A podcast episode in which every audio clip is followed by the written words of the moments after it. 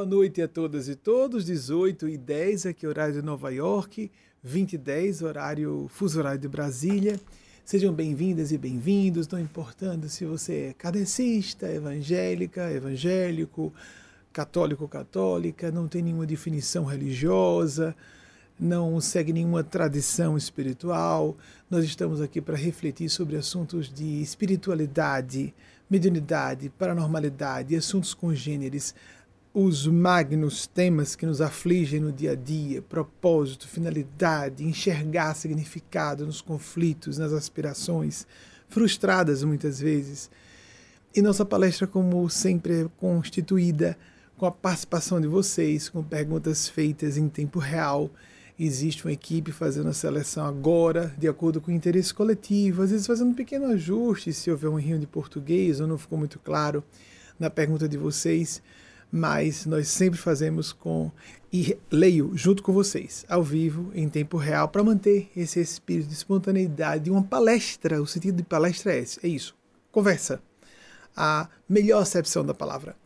Uma conversação espontânea chegando em sua casa, no seu aparelho celular, numa situação muito íntima, como eram as reuniões do cristianismo em sua pureza original. Mas nós não estamos aqui fazendo qualquer ordem de pregação, não temos propósito proselitista, somos desligados de todas as definições religiosas. O que interessa é sermos seres humanos, mais humanos, mais humanas. Você pode ser ateu ou ateia, mas um pouquinho mais agnóstico, agnóstica, o ceticismo nos abre a possibilidades de enxergarmos aquilo que parecia pouco palatável às hipnoses culturais de certos ambientes acadêmicos de que o melhor, o mais elegante, o mais chique é dizer que espiritualidade e Deus não existem e existem disciplinas do conhecimento que combatem isso abertamente e dão evidências acachapantes de que isso é completamente equivocado. Já vamos começar com as primeiras perguntas de vocês. Vou pedir a primeira, por favor. Rafael Siqueira, Pouso Alegre, Minas Gerais como compreender o temor místico a Deus e aplicar isso em nossa vida diária. Muitas tradições religiosas cristãs, Rafael, falam do temor místico a Deus como ter medo de Deus de fato. A melhor interpretação que acredito que devamos uh, fazer desse temor místico é aquilo que, que nos reportamos inúmeras vezes aqui com relativa frequência o assombro em seus dois aspectos: temor e maravilhamento, terror e encantamento. Assim como a vida tem duas faces.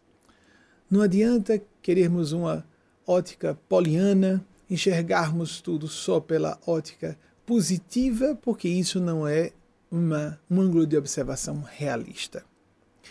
Existe morte, existe desgraça, existe maldade, existe picuinha, existe vazio, existe perda de propósito para viver, para que nós procuremos. Polos opostos e uma corrente elétrica para que o fluxo da energia aconteça. Se nós honrarmos o lado destrutivo, ou pelo menos negativo, com aplicação construtiva da vida, Assim como nós honramos os aspectos positivos que podem ser aplicados destrutivamente por muitas pessoas, quem não tem, por exemplo, aptidão carismática a falar e seduz multidões para o abismo, por exemplo? Alguém vai discutir que a eloquência seja uma aptidão, um aspecto positivo, um valor, um talento? Isso não pode ser aplicado de, de forma diabolicamente destrutiva? Ao tomarmos, fazemos uma abstração do contexto em que estejamos inseridos e inseridas, enxergarmos a vida num panorama mais amplo, é muito fácil perceber que, como vamos honrar a Deus, o ser absoluto ou absoluta, que está acima, além do espaço-tempo, acima de qualquer modo de cognição. Por isso, filósofos do passado, da antiguidade clássica grega, chamavam de o incognoscível, o que não se pode conhecer, o inefável, de que não se pode falar, porque qualquer definição de Deus que se faça já não é mais Deus. como é que nós vamos entender Deus em sua completude, dentro do que nossas limitadas percepções e capacidades de concepção possam delinear do Ser Supremo? Se não começamos a enxergar essa complexidade e ambiguidade na condição humana, no universo aqui, físico, e dentro também da inextricável complicação da, do universo físico quando observamos o microcosmo. Como existem perplexidades assombrosas, vamos usar a mesma expressão, no campo da física de subpartículas. E se imaginarmos o infinitamente, o que os nossos radiotelescópios alcançam, 150, 200 bilhões de sóis ou de estrelas só na nossa Via Láctea, a nossa galáxia. Mais 100, 150 bilhões, bilhões de novo, de galáxias só na nossa bolha espaço-temporal, o nosso universo. Com a possibilidade teórica bem, teoricamente bem fundamentada de infinitos universos ou essas bolhas espaço-temporais paralelas. Nós temos uma visão de que Deus não existe, de que não existem civilizações superiores, sejam fisicamente estabelecidas ou em frequências extrafísicas. É de uma. É, como é que eu poderia dizer, meu Deus? Essa é muito bizonho. É ter uma ótica bastante obtusa, é ter uma perspectiva estreita da realidade demais para que a gente comece a discutir. Como nós vivermos a experiência mística de Deus, o assombro, o arrebatamento, honrar os momentos difíceis como aqueles como agora que atravessamos. Uma pandemia com um pandemônio correlato em várias áreas da nossa sociedade. Temos problemas culturais, até artísticos mas os políticos, econômicos, gravíssimos. As pessoas estamos nos revelando nesse período. Grupos políticos se revelam nesse período. Desculpem, mas nós também estamos numa UTI evolutiva. Podemos transformar a queda no efeito turbo, a tragédia num trampolim, a turbulência no impulso à transcendência. É escolha nossa sem negar os aspectos, mais uma vez, nocivos. Lembremos que o que é nocivo venenoso em dose pequena pode ser medicamentoso. Ah, o princípio da terapia medicamentosa é esse. Substâncias que poderiam ser venenosas, que podem ser tóxicas aos organismos, ministradas em pequenas doses, de acordo com o quadro clínico do paciente, de acordo com sua compleição física podem ser terapêuticas. O princípio da hormese, que foi delineado de forma mais clara em 1943, trouxe-nos algo semelhante. Aquilo que é potencialmente letal em pequena dose nos fortalece. Como atividade física, a pessoa fica com oxigenação sanguínea mais baixa, para que exercite a sua capacidade de assimilação de oxigênio ela deixa. Nós ficamos com o corpo dolorido quando fazemos atividade física. Todo mundo já passou por essa experiência de acordar com o corpo dolorido. Durante a noite, depois de uma atividade física acentuada, o organismo sente: fomos atacados, fomos submetidos a uma sobrecarga. Vamos reparar o que houve aqui de lesado. Só que o efeito de reparação é superior à lesão ocorrida, à lesão à vida e por isso o músculo que deveria retrair expande-se em capacidade. Tanto é que se a atividade física for excessiva, a pessoa perde massa muscular em vez de ganhar. O mesmo em termos espirituais. Em vez de reclamarmos, nós estamos numa cultura de reclamação. Nós brasileiros não passamos praticamente por guerras. Tivemos lá a Guerra do Paraguai, mas a Segunda Guerra Mundial quase não entramos, foi um passeio no parque para nós brasileiros e brasileiras. Estou aqui nos Estados Unidos há quase um ano, mas posso falar identificado profundamente com essa mentalidade pátria. Por isso, Na pandemia, estamos vivendo um pandemônio mais intenso. Somos menos preparados para um estado de guerra. Mas não podemos viver no modo de guerra continuamente, como falamos na semana passada, para não derrubarmos o nosso sistema imunológico e vivermos só a base do sistema adrenergético, já falamos isso semana passada. Mas o que eu poderia trazer como ilustração para isso?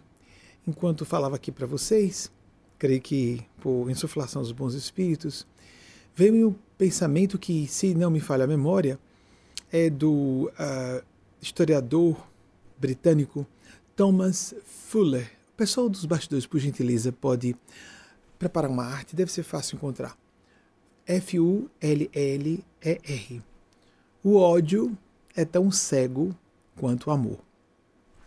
Os pares de opostos. Se eu não me engano, se também é, não me trai a memória, Thomas Fuller, é bom que a gente tenha uma ideia de época. Viveu entre 1608 mil, isso, 1661. 1608, 1661. Vamos ver se está certo quando o pessoal fizer a pesquisa. É bom na né? internet, na hora a gente pesquisa, é ótimo. Porque se tiver errado, também já corrijo aqui, como várias vezes corrigi com vocês.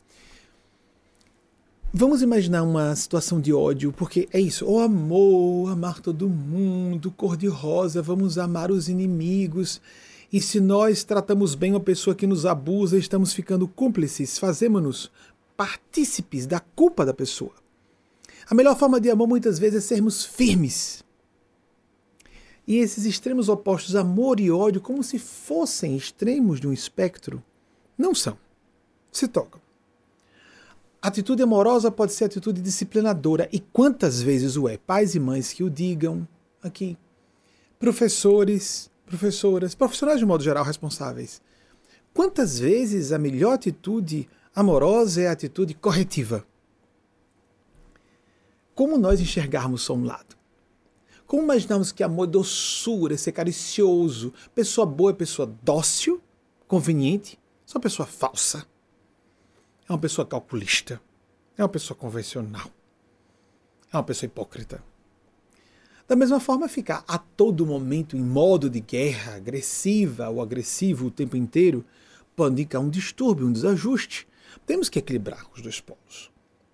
Mas quando vemos o ódio, por exemplo, uma manifestação que creio que nos traduza bem o quanto podemos ser cegos, o paradigma que faz com que nós coloquemos uma lente que obscureça a lucidez de nossas percepções, é quando temos um certo, um certo aspecto xenofóbico. Thomas Fuller viveu no século XVII. Então, aquela rivalidade tremenda entre franceses e ingleses havia bastante aguda. E imaginar que, sendo francês, então, vinham os estereótipos relacionados a ser uma pessoa francesa.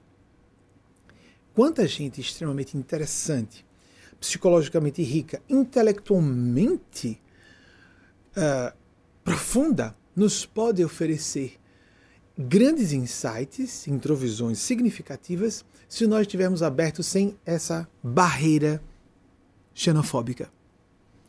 Nós vivemos aqui nos Estados Unidos graves problemas do campo da imigração que estão sendo resolvidos a, com, com fé em Deus, isso continuará com grande velocidade com o governo democrata, e quem sabe mais de um governo democrata na presidência.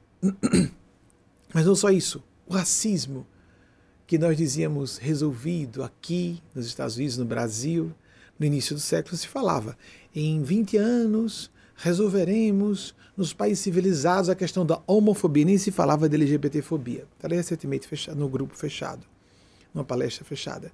A LGBTfobia, a homofobia vai desaparecer como o racismo já sumiu.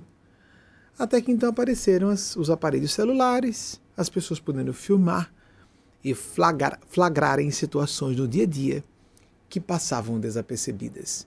E nós vemos como o racismo é uma chaga, como a xenofobia é uma chaga, como a misoginia é uma chaga, como a LGBTfobia é uma chaga. E nós vemos homossexuais enrustidos atacando homossexuais, transexuais ou transgêneros enrustidos, enrustidas atacando trans. É muito comum. Se observarem uma pessoa extremamente. está cada vez mais feio, não é? Homossexuais que não se assumem, trans que não se assumem. Estão passando por desonestos. Só passam de engomadinhos e certinhos e certinhas para pessoas hipócritas e falsas como elas, cada vez mais. Isso é um movimento sem volta. A pessoa que não assume, não tem como não assumir a própria cor, se a pessoa é mestiça ou negra. Mas a pessoa pode ocultar a sua homossexualidade. Ocultar. Não para quem tem um mínimo de juízo ela passa de desonesta, ela passa de mau caráter. E cada vez mais. E fica feio, fica feio. A pessoa diz que é celibatária, a pessoa diz que sublimou, a pessoa diz que transfere para cima. Como se comer, beber água e dormir tornasse a pessoa impura. E o sexo também. Essa pessoa é hipócrita ou tem distúrbios sexuais ou apenas está preocupada em parecer melhor do que o que é. Não é verdade? Isso é patente. E é por isso que toda forma de desonestidade, de incongruência com os princípios de autenticidade, que cristianismo é autenticidade, combate a toda ordem de preconceito, aceitação de todas as minorias. Quando vocês ouvirem religiosos ou religiosas, espiritualistas ou cristãos cristãs que se digam assim e que não estão defendendo minorias, Digam assim: leia os evangelhos. Seja mais humano. Seja mais instruído, instruída. Vá se informar, vá se atualizar. Se respeite, tenha consciência. Você está passando vergonha. As pessoas estão sacando você. Estão percebendo sua hipocrisia. Estão percebendo que você é desonesta, desonesta. Estão percebendo que você quer passar uma cara engomadinha na TV ou para os que sejam tão hipócritas e desonestos e desonestas como você, aplaudirem você e pelas costas agirem do jeito que querem. Quase 100 pessoas convencionais são apenas pessoas falsas. Adolescentes sabem disso. E nós estamos saturados dessa época. Tanto que o ateísmo prospera, porque o falso religiosismo, a falsa doutrinação, nós temos muitas doutrinas cristãs, várias, católica, kardecista, evangélicas, aos montes. Mas nós temos pouco cristianismo autêntico, pouca gente decente, disposta a se mostrar como realmente é, para ocultar suas perversões, suas maldades, suas mesquinharias, sua atitude maquiavélica, agindo pelas costas, gente pérfida, gente que não merece nenhuma ordem de respeito, admiração. Pessoas que agem pelas costas, politicalha em meios religiosos, politicalha em meios políticos, politicalha em meios acadêmicos, velhacos, velhacas, engomados, com cara invernizada, mas facilmente flagráveis por pessoas que têm uma partícula de inteligência e de instrução. E nós já vemos isso em adolescentes que estão por aqui, saturados e saturadas dessa época de podridão moral. Como disse nosso Senhor Jesus, sepulcros caixos, brancos por fora, cheios de podridão e rapina por dentro. Essas pessoas boazinhas, convencionaisinhas, conservadorazinhas, embora haja exceções a pessoas convencionais e conservadoras que são do bem, mas normalmente não essas pessoas foram as mesmas que fizeram o movimento de crucificação de Nosso Senhor Jesus e até hoje crucificam Nosso Senhor Jesus na pessoa daqueles grupos minoritários que são perseguidos. Mas essas pessoas vão pagar um preço alto. Quer acreditem, quer não. Acham que ouvem vozes, o Espírito Santo de Deus. Que Espírito Santo é esse que condena minorias? Que Espírito Santo é esse que fala algo diferente do que Jesus disse? Que espíritos superiores ou guias espirituais que pregam abominações e que revelam pela conduta dessas pessoas que são abominações? A morte chega. A morte de uma época e a morte dessas pessoas. E elas vão facear a verdade. Não importa com quanta certeza elas se sintam. Certezas são ilusões, são hipnoses. A realidade é o que não o que nós gostamos, não o que nos convenha. A multidão pode aplaudir, aplaudir de loucos e loucas que colocam psicopatas nas presidências, por exemplo. Mas o abismo vem à frente à consequência. E a morte, muito próxima, chega, ceifa a cabeça dessas pessoas. E elas vão encontrar do outro lado duas cabeças do mal, como a Hidra de Lerna. Vão fazer a verdade da pior forma que imaginam. Nem imaginam quanto. Por que falo isso? Para você que está com dúvida e confuso, ou dúvida e confusa. Com dúvida e confusa, abra seu coração. Viva a espiritualidade do temor. Temos que ter temor de consequências, sim. Há pessoas que acham que podem falar do cristianismo à vontade, contra a espiritualidade à vontade, não, não se pune, é não há punição. Essa ideia de impunidade, tudo bem, fale à vontade. Depois a pessoa não fará uma relação de causa e efeito entre certas tragédias na sua vida e o que ela anda falando em público. Ela não fará o link de causa e efeito. Problema dela pior para ela. Nós não vemos pessoas corajosas para falarem de Maomé e de Alá. Não é? Porque pode haver um ataque terrorista na sua casa. Que coragem interessante. Dúbia. Podres cascas, covardes. Publicamente fica óbvio. Publicamente, para quem tem percepção, fica óbvio. Adolescentes veem isso. Fica óbvio. Mas atacar gente que quer ser boazinha, imagina-se que, imagina-se sempre isso, né? Que cristãos e cristãs querem ser boazinhas. As grandes tradições cristãs são de patriarcas duros, nosso Senhor Jesus estava com um chicote na mão, revirando as bancas do templo, das conveniências do templo de Jerusalém, que representava tudo, como já falei aqui, poder político, econômico, acadêmico, etc. Na época não havia divisões, era uma sociedade teocrática primitiva. Há consequências. Há leis espirituais. Mas eu não acredito. A pessoa gargalha. Gargalhe! Ria! Ria da lei da gravidade. Se jogue do edifício para ver se você não se espatifa embaixo. E a pessoa ri, nós fazemos uma vinculação entre lei de gravidade dessas vezes. Ria, ria, ria. É você quem vai se arrebentar. Só não vai fazer a relação de causa e efeito entre o que acontecerá na sua vida, no seu coração, no seu corpinho novinho que pode ter um câncer devastador, na sua, no seu capital moral público, na sua empresa, uma falência repentina, uma desgraça pública, e de repente uma rasteira da vida acontece. Isso, entretanto, é muito paradoxal. Há gênios das trevas ou fantoches de gênios das trevas que ficam muito tempo no poder. Adolf Hitler, por exemplo, após a famosa, que se transformou em cinebiografia, com Tom Cruise inclusive, a Operação Valkyria, foi em 1944 a público, em rede nacional de rádio, dizer que tinha sido salvo pela vontade de Deus e estava certo porque Deus estava autorizando. Deus não queria que Hitler fizesse o que quisesse. Olha o assombro. Entender Deus que a Europa e a humanidade precisavam do látego do mal que Hitler representou, não significando que o Führer não esteja até hoje pagando e por séculos sucessivos horrores inimagináveis pelo que ele fez mas era autorização divina. Então, às vezes, alguém fica mais tempo fazendo mal.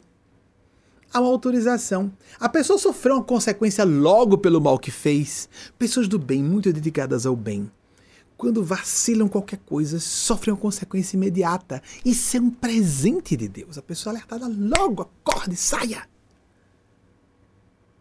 Entretanto, certas pessoas cínicas, psicopáticas, ficam mais tempo. Por quê? Observem, observemos. A multidão que está sofrendo precisa desse látego. Cadê as forças do bem que não se orquestram para derrubar aquela pessoa? Porque não há bem o bastante para derrubar aquela pessoa. Porque há muito calculismo de grupo, de interesses elitistas, há muita malandragem, frouxidão em vários departamentos dessa daquela república, não sei de que república estaria falando porque as pessoas parecem só ter energia para realmente agir em favor do bem, quando o bem é exclusivamente pessoal. Há poucas pessoas idealistas o bastante em posições de cúpula de poder para agirem sinceramente em função do bem. E as poucas que têm não conseguem arregimentar outras que somem força para agir em função do bem de um país, por exemplo, debaixo do talante de um genocida. A população precisa. Não é que mereça, precisa. Nós precisamos acordar. Suportamos aqui quatro anos de Trump. Foi assustador. Mas as instituições norte-americanas são sólidas. Pareceram balançar. Ameaçaram cair, mas ficaram de pé. Que no Brasil fiquem de pé até o fim.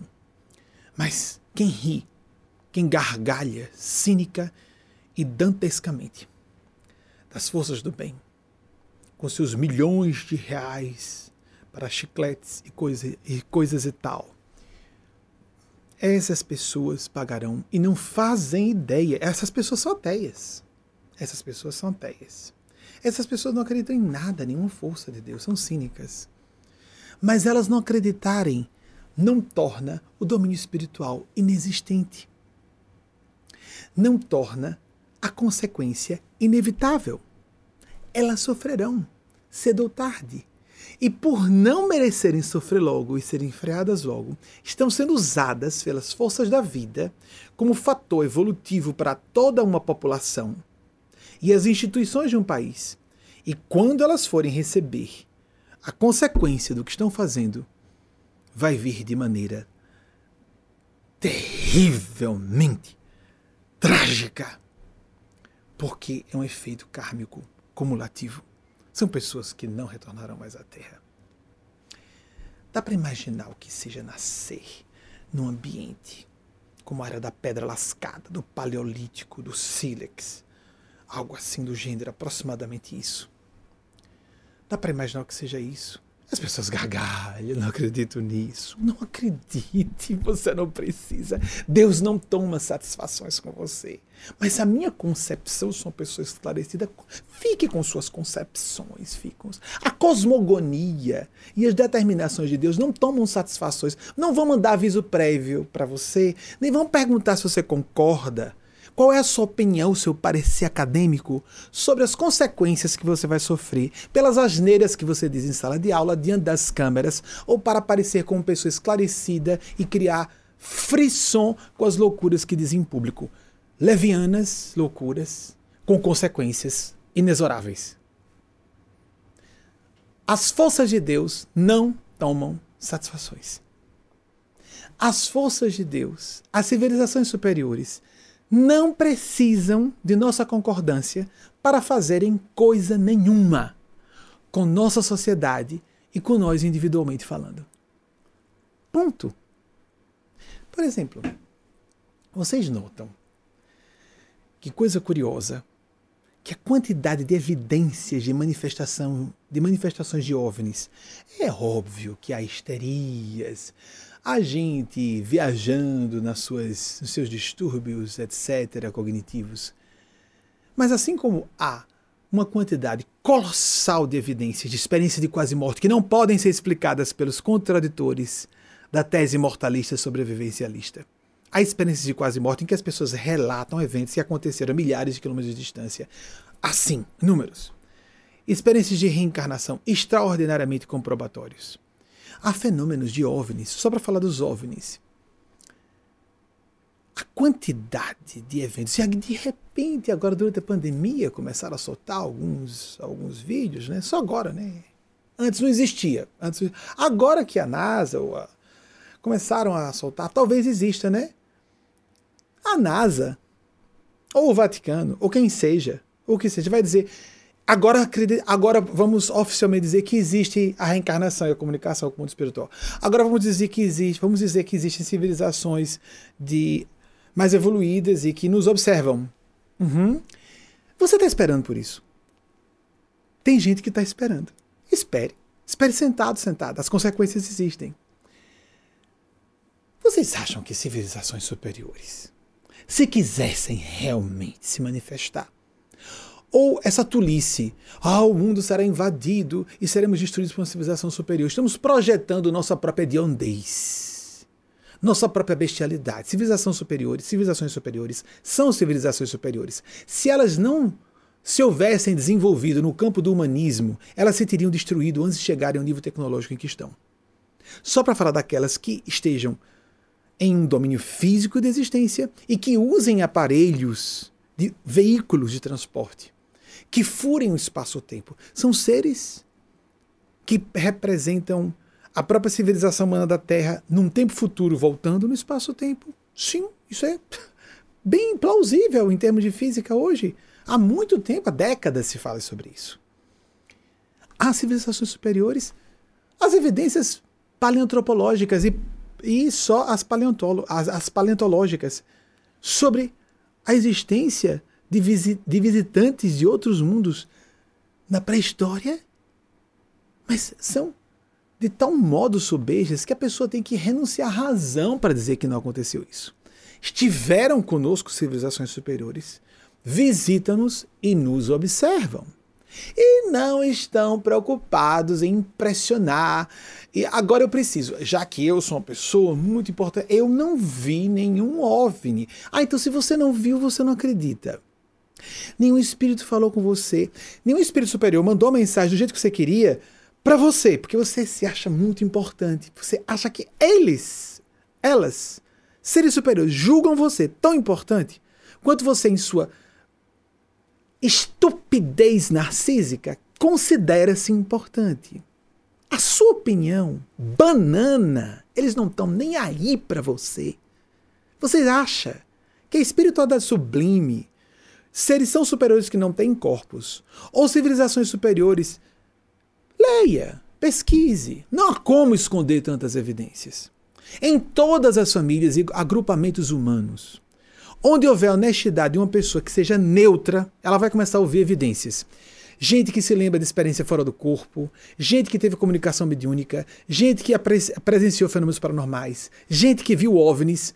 Mas alguém vai dizer, eu nunca ouvi isso, porque você deixa claro que acha burras, ignorantes as pessoas que têm essas experiências. E elas então não contam a você.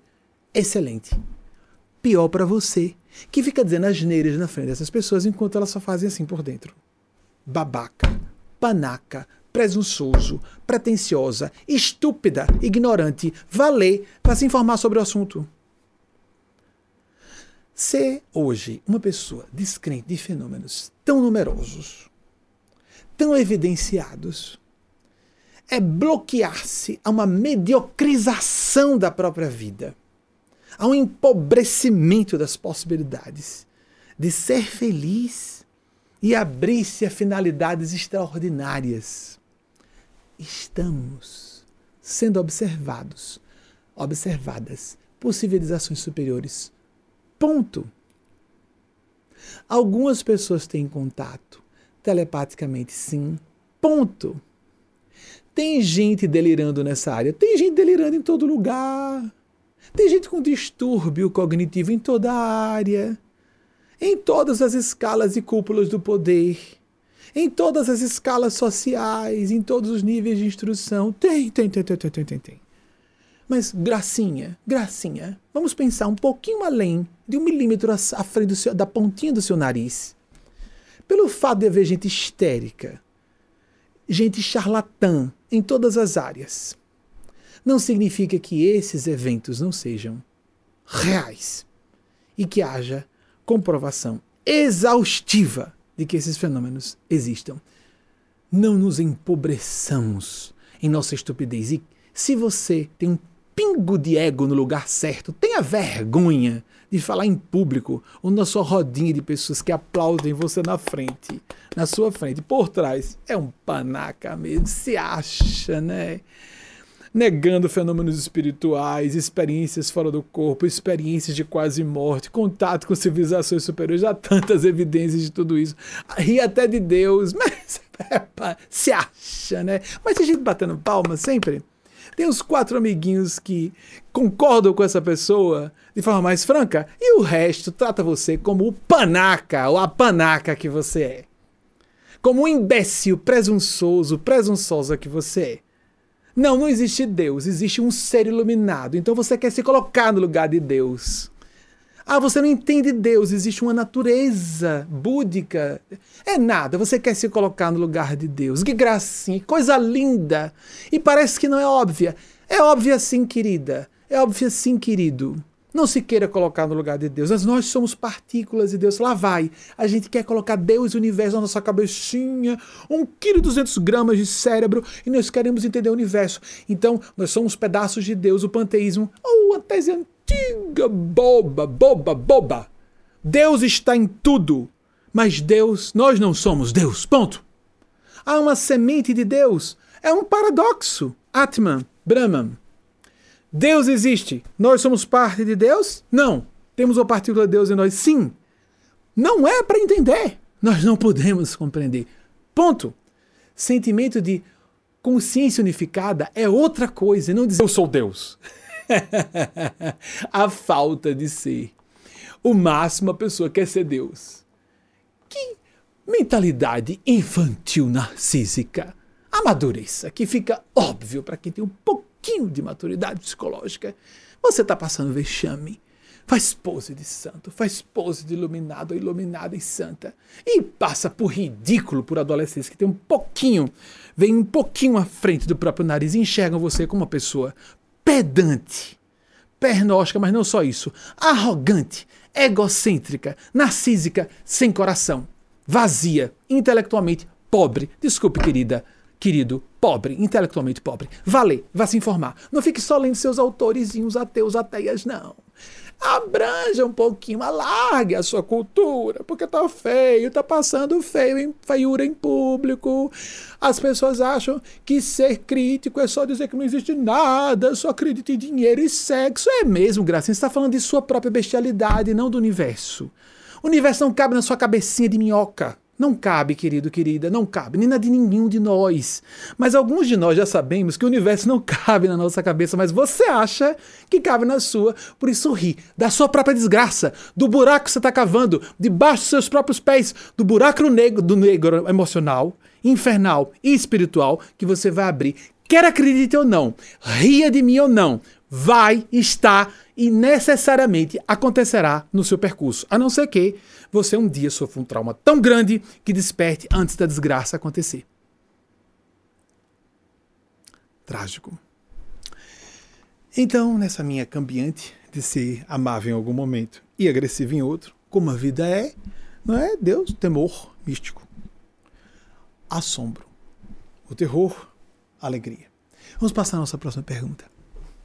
Ah, Thomas Fuller, Aí lá vai minha criança interior querer saber se acertou as datas. Tá certinho. 1608, 1661. As pessoas morriam cedo.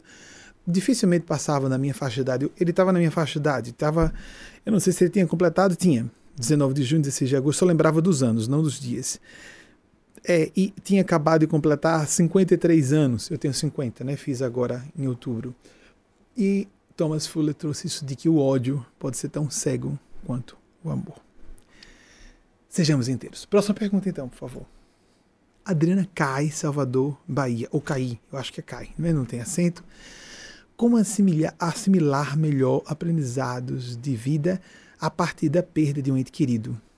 Adriana é uma das grandes tragédias humanas, perder uma pessoa muito próxima, uma pessoa muito amada.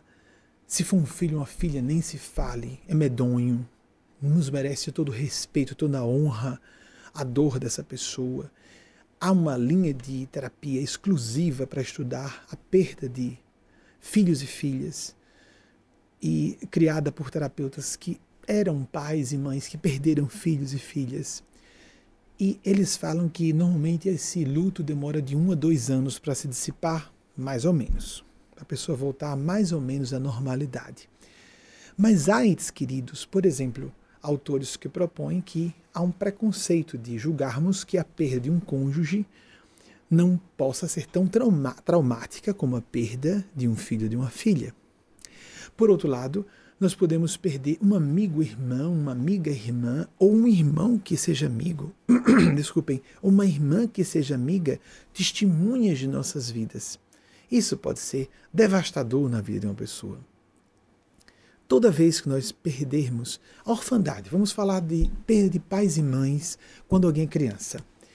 Quando perdemos o ente querido, e no caso da criança na orfandade, isso vai ficar claro, mais claro, toda situação extrema nos uh, delineia com clareza um fenômeno mais sutil em situações menos dramáticas e menos traumáticas. Quando uma criança perde, por exemplo, eh, fica órfã de pai, numa certa idade, ela pode criar não só alguns distúrbios emocionais, algumas disfunções emocionais, como de reversa maneira desenvolver uma maturidade psicológica no polo psicossexual do pai que morreu. Se for figura de pai, figura masculina, e um pai que tinha função masculina mesmo, essa criança possa desenvolver mais madura nos aspectos objetivos, racionais. Por exemplo, eu estou criando uma situação idealizada para ficar didático. Não precisa ser simples assim. Pode ser bem mais complexo que isso. A pessoa pode sentir uma experiência dessa com uma, a perda de um avô que era uma figura de pai e não o pai biológico, de um padrasto que tinha uma relação de parentalidade mesmo, o verdadeiro pai para aquela criança era o esposo da mãe e não o pai biológico, por exemplo, ou o pai adotivo, que seja.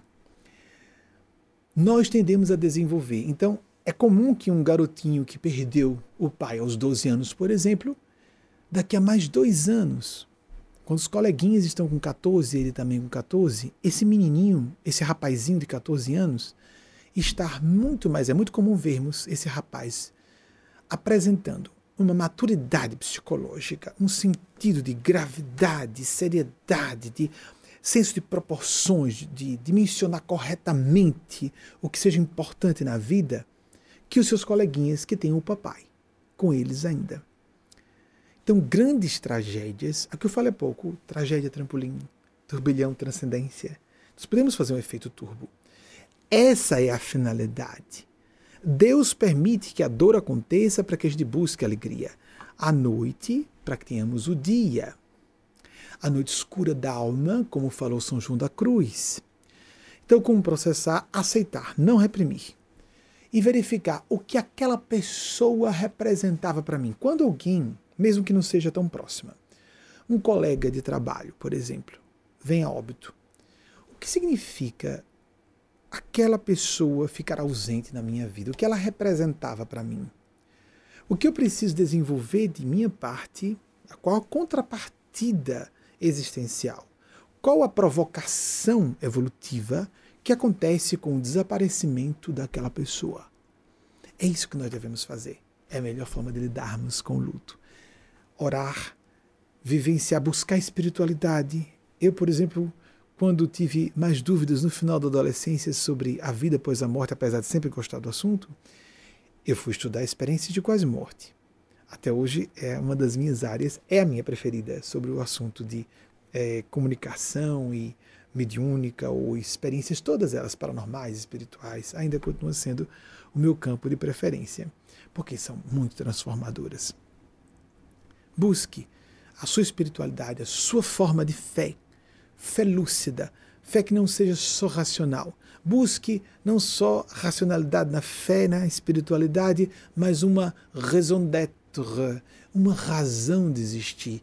Qual o propósito da vida? Nós ficamos menos leves em alguns aspectos, ficamos mais sérios, mais sérias, mas nós ficamos mais profundos, mais profundas. Isso é o que importa encarar a vida com é, dando-lhe o devido valor, mesmo sabendo que existe vida após a morte. As pessoas que têm uma convicção bem estabelecida, bem fundamentada sobre a vida após a morte, valorizam muito a vida física. Porque essa oportunidade é singular, a heterogeneidade evolutiva é enorme quando estamos encapsulados em corpos de matéria densa. Nós estamos convivendo com pessoas aqui de faixas evolutivas completamente diferentes. Quando estamos fora do corpo físico, ou em outras, ou perdemos o aparelho de manifestação, no plano físico de vida, nós não vamos conviver com a mesma facilidade com as pessoas com quem convivemos, sobremaneira quem está em faixas mais baixas, e essa faixa mais baixa tem a ver com sentimentos, não com inteligência, não com cultura. É o que muita gente, por onde muita gente se engana. Não é cultura, não é inteligência que indica a evolução do espírito. São ferramentas, sem dúvida alguma. inteligência, conhecimento. Excelente, excelente. Nos preparemos. Mas está no campo da consciência, do discernimento, da empatia. Tanto é que a empatia nos afasta da psicopatia. É na humanidade, na postura solitária, no sentido de responsabilidade pelo outro, pela outra. Como nós agimos de forma humana, isso nos torna pessoas melhores. A frequência a faixa de consciência para onde vamos é diferente.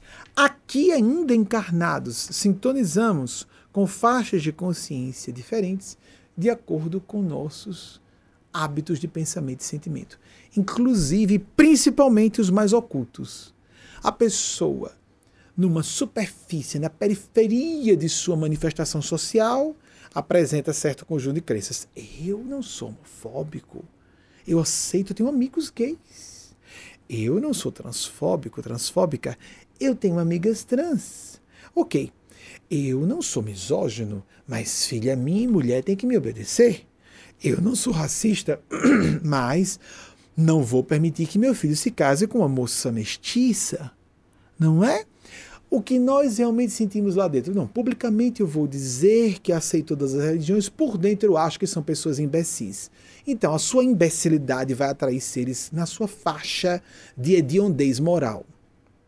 Se você por fora diz uma coisa, mas por dentro sente, sente outra, é essa outra coisa de dentro do seu cerne, do nosso cerne, que estabelece a ressonância, a consonância, a compatibilização de ondas mentais. Nós nos acoplamos a seres que se afinam com o nosso modo de ver, sentir o universo inclusive gênios do mal.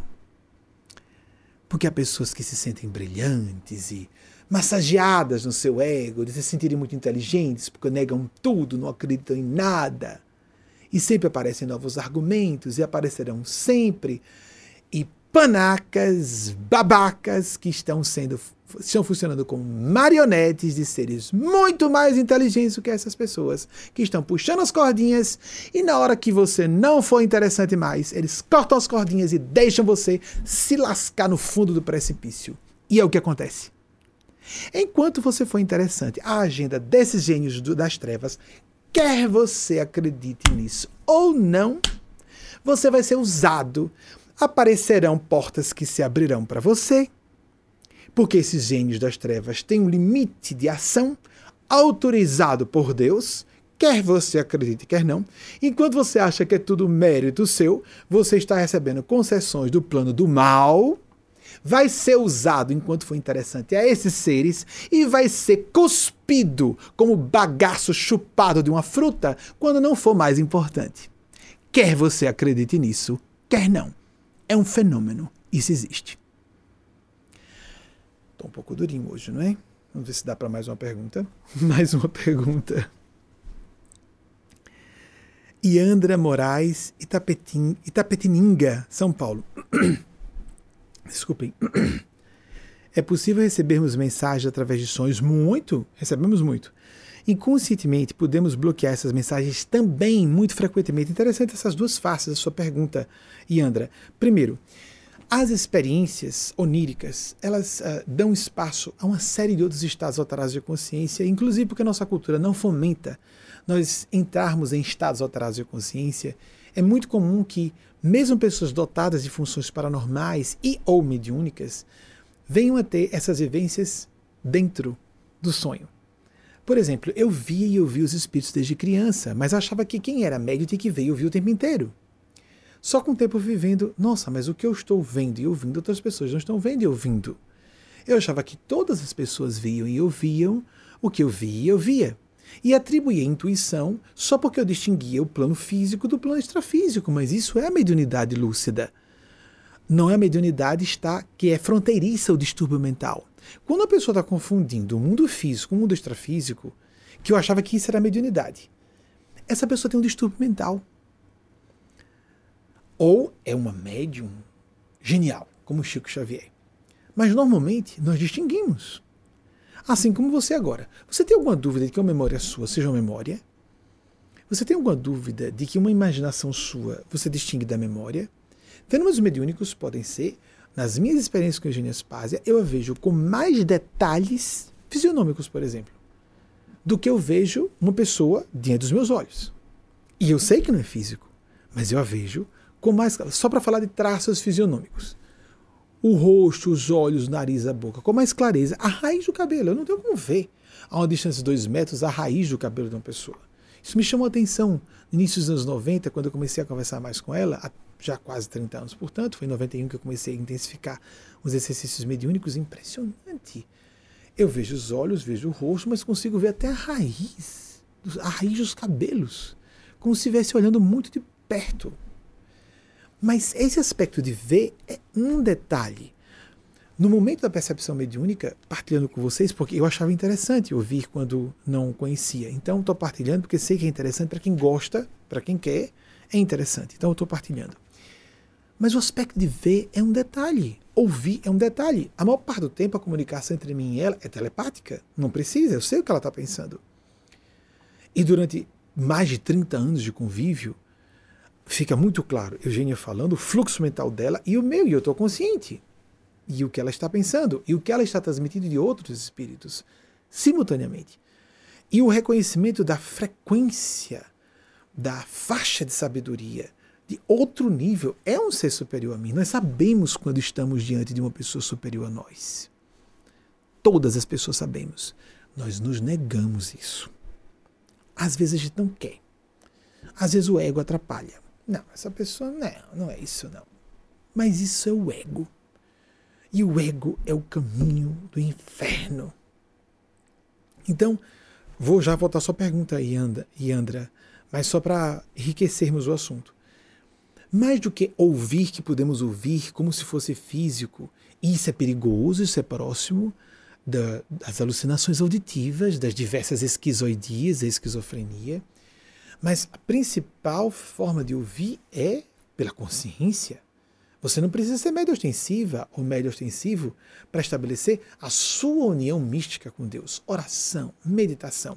Não há privilegiados e privilegiadas todos e todas temos a nossa consciência, buscar o estado de entrega, de gratidão, de oração. Aí vai, vamos para os sonhos. Há pessoas que têm um sonho, que pode ser retrocognitivo, uma lembrança de outras vidas, pré-cognitivo, a pessoa acorda com a premonição de algo que esteja ruim para acontecer.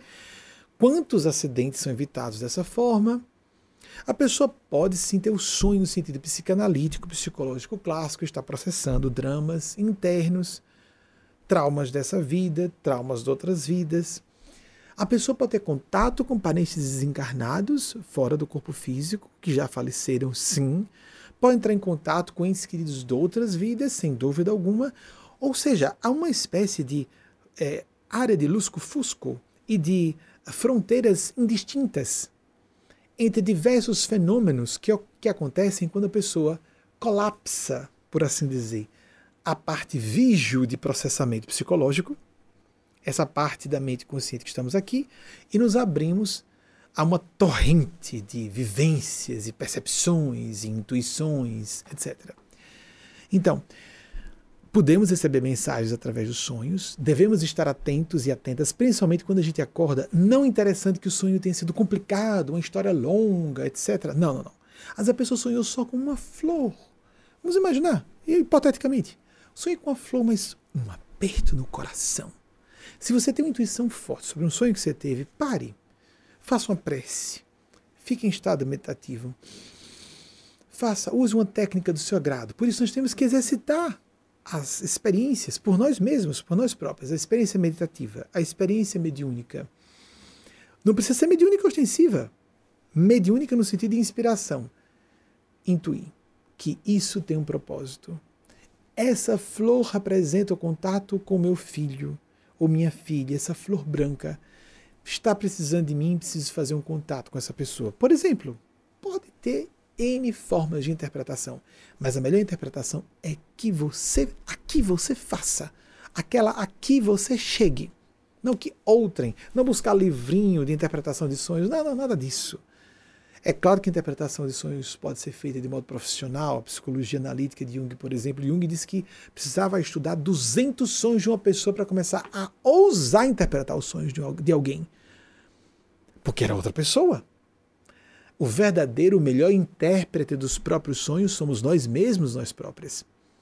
Então, é possível sim. E nós bloqueamos conscientemente e inconscientemente mais ainda. Nós somos avisados. Somos avisadas, inclusive, em estado vígio de consciência, como estamos aqui. Quantas pessoas você pode ser daquelas que diz que em algum momento, nossa, eu sabia que isso dá alguma coisa de errado, eu tinha um aviso. A moça começa a namorar com o rapaz. O rapaz muito amoroso, muito afetuoso e alguma coisa mexer estranho no coração dela, avisando: cuidado, cuidado, cuidado. E o cara se mostra mau caráter. A mesma coisa, um sujeito, estou falando de mulher, pode ser um homem num relacionamento afetivo também. Num novo emprego e a pessoa sente intuição, uma pessoa faz uma proposta, assinar um contrato, uma intuição, mal-estar. Temos que aprender a ler essas, esses sentimentos, são sentimentos. Intuições estão na base dos sentimentos, das impressões sutis. O que significa isso? Se nós não fizermos o exercício como músculo de ler essas próprias introvisões, nós não vamos ter proficiência assim como, como temos proficiência no novo idioma. Temos que nos dedicar a isso. E nós dispensarmos logo uma ferramenta como essa, num mundo complexo como o nosso com tantas pessoas pilantras querendo, querendo aplicar uh, qualquer ordem de, uh, vamos dizer, distúrbio ou de perda, de lapidar nosso patrimônio, o que seja. Com tantas pessoas maus caracteres, com tanta ilusão, e nós não nos preocuparmos em afiar nossa intuição, porque nem guias espirituais vão fazer a substituição dessa função. O bom guia espiritual, a minha relação com Eugênia Paz é assim. O bom guia espiritual provoca situações para que nós crie cenários. O bom guia espiritual, o anjo guarda e o mestre, o professor, o professor espiritual de qualidade faz isso. Cria um cenário para que a pessoa exercite o seu discernimento e o seu livre-arbítrio. A divina providência não nos quer obediência, nos quer consciência. Mas o problema é que as pessoas querem dizer que eu não obedeço a ninguém, eu faço o que eu quero na hora que eu quero. Fazer o que quer não é consciência, é capricho, é ser voluntarioso, voluntariosa. Nós temos que estar dispostos a ouvir a própria consciência, é estar dispostos a nos contrariar em um gosto pessoal, em algo que seria confortável para nós e dizer, mas não é o correto, não é o melhor, não vou ficar em paz de consciência.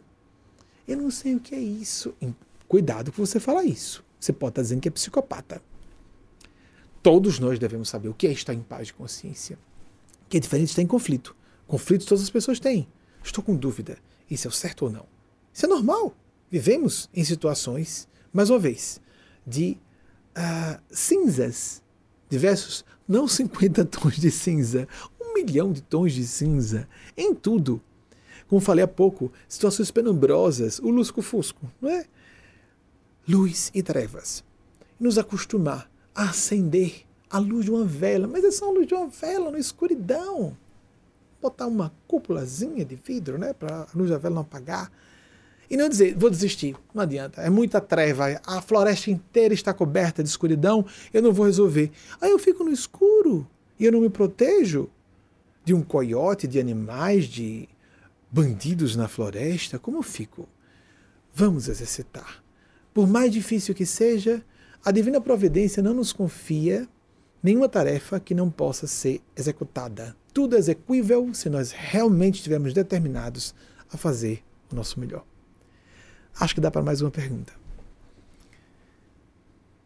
Jamile Figueiredo, Salvador, Bahia. Que finalidades evolutivas a humanidade deve assimilar com a pandemia? Jamile, tantas quanto nós pudermos assimilar. E aí, como não estamos assimilando tudo o que deveríamos, e então começam a surgir novas cepas e talvez as vacinas não sejam tão eficazes ou talvez não sejam eficazes para certas novas cepas, o novo coronavírus. E aí as vacinas têm que ser refeitas porque nós ainda estamos teimosos, teimosas, mantendo os nossos velhos paradigmas de domínio de pessoas sobre outras de nações sobre outras, de grupos sobre outros, de busca de hegemonia. O que importa sou eu, o resto que se arrebente. Se ficarmos nesse tipo de espírito, de filosofia de vida, vamos atrair tragédias na medida que necessitarmos. E quem mais se beneficia? Alguém pode dizer assim: não é justo, eu sou boa pessoa. É o nosso problema ser humano. Eu bom, euzinho, eu pessoa tão boa. Eu não merecia passar por isso. Eu estou sendo privado, privada de tantas coisas que eu mereço. Eu fiz por merecer. Se nós não precisássemos, vamos ter esse verbo merecer? Vamos pensar em precisar? Se nós não precisássemos passar pelo que estamos passando, não passaríamos. Tão somente. Tão somente. Nós temos todo tipo de preconceito. A pessoa fala um sotaque diferente do nosso. E a gente não percebe que a gente também fala com sotaque. Todas as pessoas têm um sotaque próprio. Mas a melodia do nosso sotaque é inaudível para nós e só é audível por outras pessoas. É muito comum dizer isso. Olha, a pessoa disse que estava com sotaque, é ela quem tem. Todos temos sotaque. Todas as pessoas temos sotaque. No nosso próprio idioma. Quanto mais no idioma dos outros apenas nos acostumamos ao nosso sotaque. Achamos que ouvimos, não ouvimos, ouvimos alguma coisa, não ouvimos de jeito nenhum. Tanto é que se alguém vai imitar o nosso sotaque, a gente percebe que é uma caricatura, porque isso é praticamente irreproduzível. Então, até isso, nós somos tão medíocres na Terra, somos tão mesquinhos, que a pessoa fala, em português, por exemplo, do Brasil, se a pessoa fala o tio de Aí tem uma coisa errada, mas fica um chiado constante. Qual o problema da pessoa não fazer o tio de? É muito comum no Nordeste as pessoas começam a aparecer. Eu estou na TV há 30 anos quase. Lancei o programa em janeiro de 94. Eu nunca comecei a falar TD para poder melhorar, amenizar, suavizar um pouco. Não, o sotaque com o tempo tende a ficar suavizado em certas vogais. Isso é inevitável pelo convívio com muitas pessoas. Mas eu não tenho nenhum acanhamento de provido do Nordeste. A pessoa imaginar que é inferior ou superior por ter nascido nesse ou naquele lugar? Até isso nós temos. Uma pessoa, mas eu sou especial, nasci nessa metrópole brasileira. Vem para cá, é porcaria do mesmo jeito. Nova York. Ah, você, vocês falam o quê no, no Brasil? Espanhol? Ah, sim, você é brasileiro. Ah, ah. É, mas eu sou tal capital. Ah. Ponto. É um absurdo. Mas é bem empregado se a pessoa se qualifica ou desqualifica alguém por cor da pele, por ser homem ou mulher, pela idade. Ou, por exemplo, a calvície, né? Algumas pessoas querem botar peruca, implante de cabelo. Nossa, eu acho ridículo implante de cabelo, socorro. Que falta de senso de ridículo, na minha opinião. E parece é, pinta cabelo. Mas eu começaram a aparecer meus cabelos brancos. É diferente para mulheres. Eu sei que a tirania com vocês é muito forte. Mas tingir cabelo para parecer mais novo, oh, tão fútil. Aí a pessoa diz que não. Não é vaidade, é autoestima. A autoestima dela está em parecer mais jovem, pintar o cabelo. Ou então, a autoestima é bem frívola, né? A autoestima não está em parecer mais digno ou digna. Ser mais autêntico, ser mais decente ser mais aberto, ser menos pérfido ou pérfida. Isso é autoestima, autorrespeito, se impor respeito, agir como uma pessoa respeitável. E não se o cabelinho tá escurinho, porque as pelanquinhas vão mostrar a idade do mesmo jeito. Os cabelos brancos são com decoração, na minha opinião. Com todo respeito, amigas e amigos, principalmente a vocês, mulheres que são muito exigidas nessa área. Mas acho lindo quando algumas, eu tenho alguns amigos que estão, ah, deixa tudo branco logo. Nós precisamos aproveitar esse período de pandemia para isso. Quando a pessoa está em casa, Achei engraçado que começou, houve queda de consumo de desodorante. Então a pessoa não se incomoda de estar mal cheirosa, mas aumenta, aí, aumentam o consumo de pornografia à distância. Nós precisamos ter mais essência e nos preocuparmos menos com aparência. Cada uma, cada um de nós vai ter o seu próprio artigo, elemento predominante de reflexão. O que, que eu preciso assimilar nessa pandemia? Quem mais se beneficia é quem mais, a gente diria, essa pessoa não mereceria. Quem mais cresce? quem menos merece apanhar é quem mais cresce. E quem mais precisa, e a gente diria, merece levar tacape na cabeça, sem juízo, empedernida, impermeável, é a pessoa que se revolta. A gente começa a revelar quem é quando a gente se revolta com uma coisa que é inevitável. É uma honra. Eu me recordo que durante muitos anos, amigas e amigos me acompanharam dizer: Meu Deus, o que era viver a época da Segunda Guerra? Acompanhar noticiário da Segunda Guerra. Falei numa palestra fechada recentemente isso. Acompanhar noticiário da Segunda Guerra. Se fosse a imprensa formal, radiofonada, o que fosse, o que era aquilo? Que horror! Aquelas pessoas sofreram muito. Que bênção não ter vivido isso encarnado. Logo que começou essa pandemia, no início do ano passado, de repente eu me percebi, isso foi uma surpresa magnífica para mim, o lado da honra. Eu nunca havia sentido inveja daquelas pessoas. Porque agora acompanhamos o noticiário, o imprevisível das tragédias, dos desastres ecológicos, não só a pandemia. Estamos correndo o risco de extinção da espécie humana por vários caminhos ao mesmo tempo. A honra de participar dessa época porque é um acelerador evolutivo, não só de comunidades, mas de indivíduos também. E cabe a cada uma e a cada um de nós verificar qual é a proposta da divina providência, ou das forças de Deus, ou das civilizações superiores que nos vigiam, que se eles quiserem resolver o problema ecológico nosso, climático, etc., da pandemia, já teriam intervindo, amigos, amigas, nós estamos debaixo de observação, quer reconheçamos ou não. Tem gente que diz que não, tá certo, ok, continuamos sendo observados. Porque nós estamos fazendo nosso dever de casa evolutivo. Professor e professora não dá o gabarito da prova, nós temos que resolver a parada sozinhos e sozinhas e ficamos chorando. Eu não mereço. Eu fiz o dever de casa. Eu mereço ser premiado por ser honesto. Ninguém merece prêmio por ser honesto. A honestidade é o prêmio em si mesma. Oh, vamos ser mais profundos.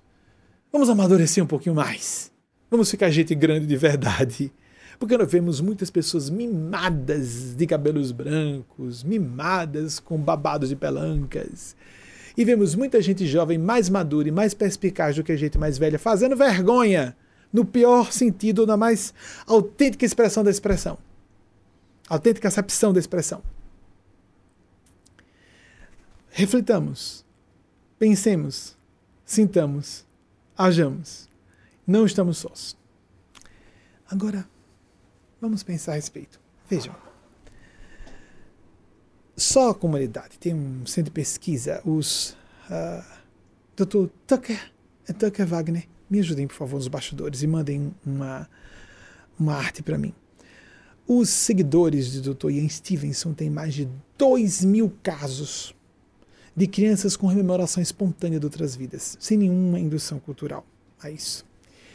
Nós temos o campo de experiências de quase morte, relatórios exaustivos, ateus, ateias que não acreditavam em nada, médicos e médicas. O Dr. Ibn Alexander trouxe um caso, um neurocientista ateu, zombava de todas as pessoas que acreditavam em vida após a morte, teve a sua própria experiência, publicou em livro. Uma médica cirurgiã na área, se não me engano, uh, ela é cirurgiã de coluna aqui nos Estados Unidos, passou por uma experiência quase morte dramática, traumática, extraordinária. Gente que era ateia, um dissidente russo, um dos casos mais impressionantes que eu já vi. Experiências mediúnicas extraordinárias, com médiuns polígrafos que escrevem com a caligrafia do, da pessoa comunicante. Chico Xavier era assim. Quando a gente traz aqui provas de mortalidade da alma, é só para uma provocação, porque por mais simples que pareça aquilo ali, eu sei, eu sou testemunha para mim mesmo, que eu não tinha como saber que Belly, nessa ilustração inicial da palestra de hoje, estava passando por esses dramas, muito menos crise com relação à formação acadêmica dela, de ter vindo para os Estados Unidos, ter vindo estudar. Eu conheço Belly. Isso não é Belly e ter exatamente nos últimos dias também entrado numa crise em relação à maternidade, muito menos porque toda a informação que eu tinha é que ela tinha sanado completamente a questão depois que o bebê nasceu. Dessa forma sutil, mas para mim, mais do que satisfatória. E mais do que isso, não é um indício, é a realidade. Eu, eu estou vendo, sentindo, contactando Eugênia Spásia. Eu tenho três décadas de convívio com ela. A pessoa mais íntima minha é ela. Só não tem corpo físico. Só. Na verdade, não é só. É mais. Ela diz que é o maior preconceito que nós temos. Preconceito com pessoas sem corpos físicos. Que quase sempre preconceito tem a ver com corpo, não é? Corpo de homem ou de mulher, corpo velho ou jovem, corpo com orientação sexual diferente, porque isso é genético, identidade de gênero diferente, corpo que nasceu num país ou em outro, ou nasceu numa cidade ou em outra, fala um sotaque diferente de outro. Quem tem corpo, quem não tem. Basicamente isso. O corpo que adquiriu o título, porque quando morre perde os títulos todos. O corpo que adquiriu fortuna tem um nome, tem aquela conta bancária, perdeu o corpo, perdeu a fortuna também. Tudo tem a ver com o corpo. Pessoas sem corpos ou são tratadas como demônios, como anjos, ou como inexistentes. E existe muito mais cambiantes ao infinito disso aí. É a pessoa com quem eu tenho mais intimidade. E é a maior ou das maiores, a Deus existir, a vida, isso são as maiores bênçãos. Mas em termos de relacionamento pessoal, a maior bênção da minha vida. E que eu, graças a Deus, tenho a oportunidade de, como falei na sessão, transbordar, trazer para vocês, porque ela representa uma comunidade, não é por ser ela, é por ser uma comunidade, é a pessoa mais íntima minha, de outras vidas, porque fui mãe várias vezes, é minha mãe espiritual por excelência, é uma amiga por excelência, é a mestra. E é um ser superior. As pessoas querem botar os guias à sua disposição, querem dar ordens em Deus. Deus, eu quero isso. Cadê que não veio? tá errado, gente. Nós que temos que nos colocar à disposição de seres superiores. Ela representa outras civilizações de encarnados, de desencarnados, civilizações de outros planetas, desse, não importa. Existem. Ponto. Então, pensemos isso. Você não tem, não tem mediunidade extensível, mesmo que você dizer, não tem um microscópio agora para ver micróbios em torno de mim. Eles deixam de existir. Ah, não tem um telescópio aqui em casa, não consigo ver as nebulosas e não sei se a Via Láctea é tão grande como dizem os cientistas. A Via Láctea deixa de ter o tamanho que tem, a quantidade de sóis ou estrelas que tem, porque você não tem um telescópio em casa. Deus existe. A espiritualidade existe. Ouça quem, leia quem e ouça quem tem experiências na área. Não vai ouvir uma pessoa que só recebeu doutrinação de uma academia, de uma disciplina de ciência que nega o fenômeno. Oh, assim o mesmo que dizer, vou falar com um PhD em engenharia civil sobre medicina. Hello?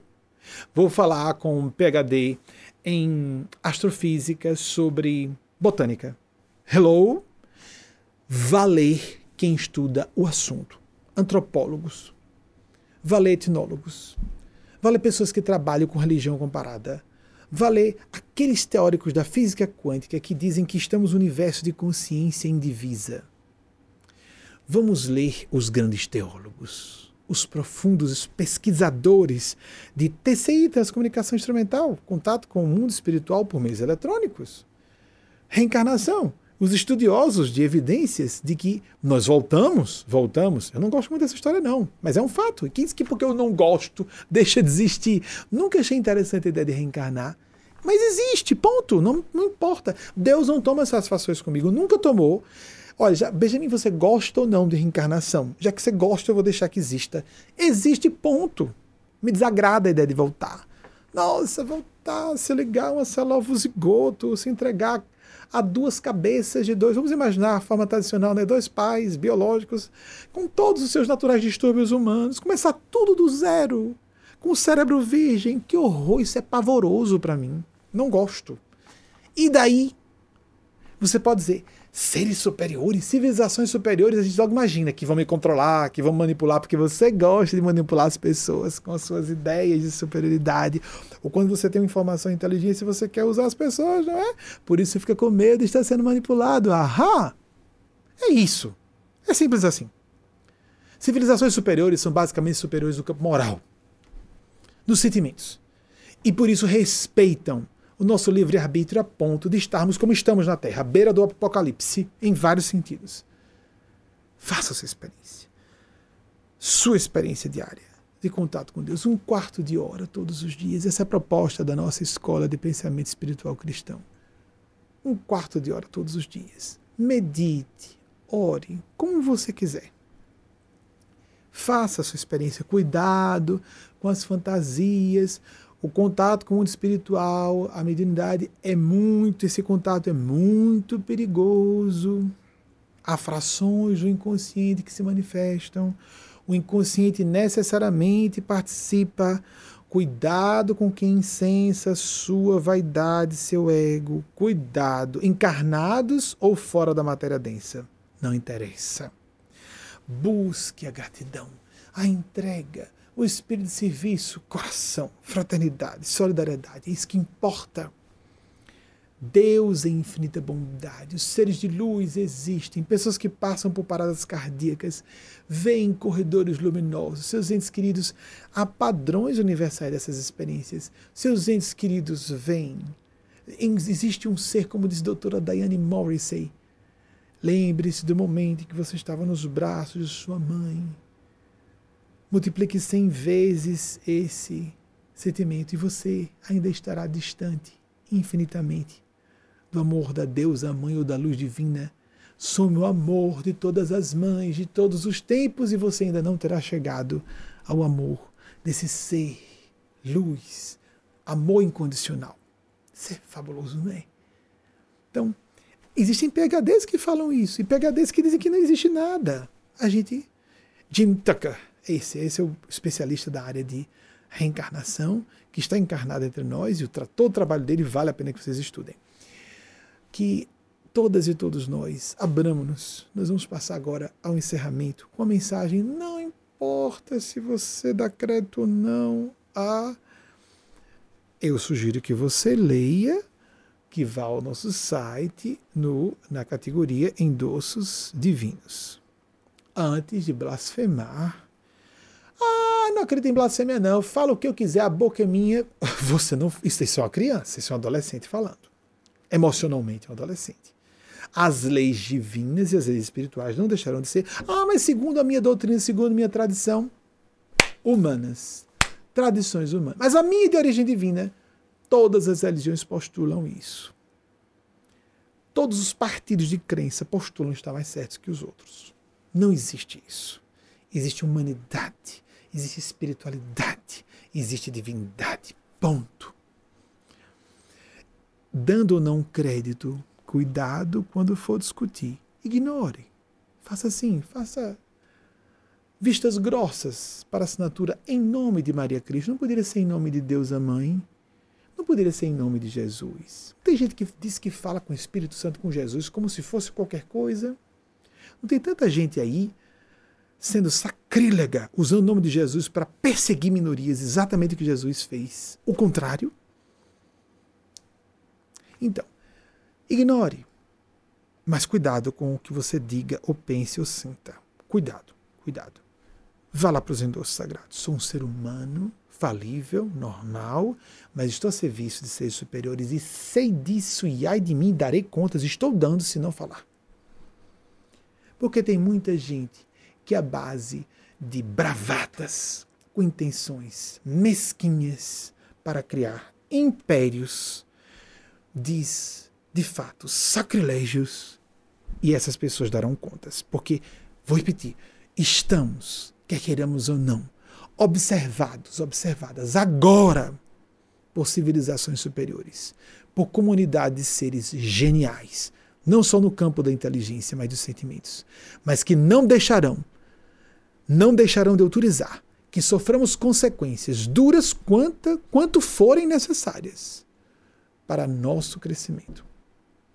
Ignore a assinatura Maria Cristo se você quiser, mas fique com a mensagem. O que importa é nós assimilarmos a lição e aplicarmos no nosso dia a dia e nos tornarmos pessoas melhores. Um beijo no coração de cada uma e cada um de vocês. Até o próximo domingo, se a divina providência, em sua infinita bondade e perfeita sabedoria, assim nos autorizarem. Assim seja.